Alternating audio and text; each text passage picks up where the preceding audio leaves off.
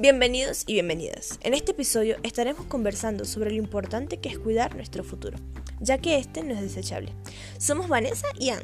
Hablaremos sobre las acciones que podemos realizar para disminuir los efectos de la contaminación del aire en la salud y nuestra vida.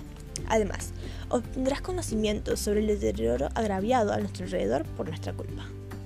Muy bien, empecemos. Caminando o andando en bicicleta son acciones conocidas por ser más difíciles que andar en auto, pero dichas acciones son mucho más saludables tanto para nuestro ambiente como para nuestra salud.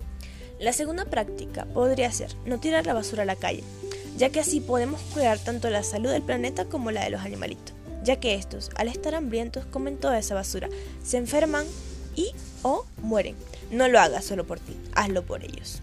También otra práctica que de seguro sería súper efectiva es plantar árboles.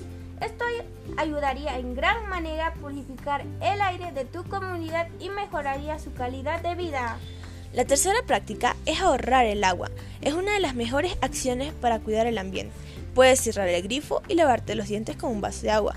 Lava los platos en una cubeta. Es una medida para ahorrar 100 litros de agua diariamente. Riega tus plantas de noche porque durante el día los rayos solares evaporan el agua. Además, tenemos que usar bolsas ecológicas, es una manera ecológica y barata y que suma muchos puntos a la lucha para revertir el deterioro del planeta.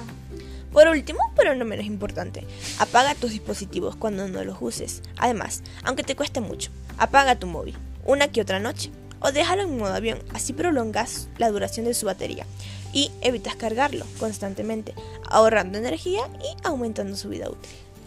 Gracias por haber escuchado conversando sobre la contaminación del aire con Ana y Vanessa. Recuerda que siempre nos encantaría saber tu opinión acerca de este episodio y que nos cuentes sobre cómo llevas a cabo las acciones que te hemos presentado.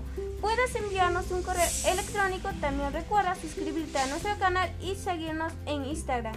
No olvides que todos podemos hacer algo para contribuir con el cuidado del medio ambiente y la calidad del aire que nos rodea y ser parte de la solución, no parte de la contaminación.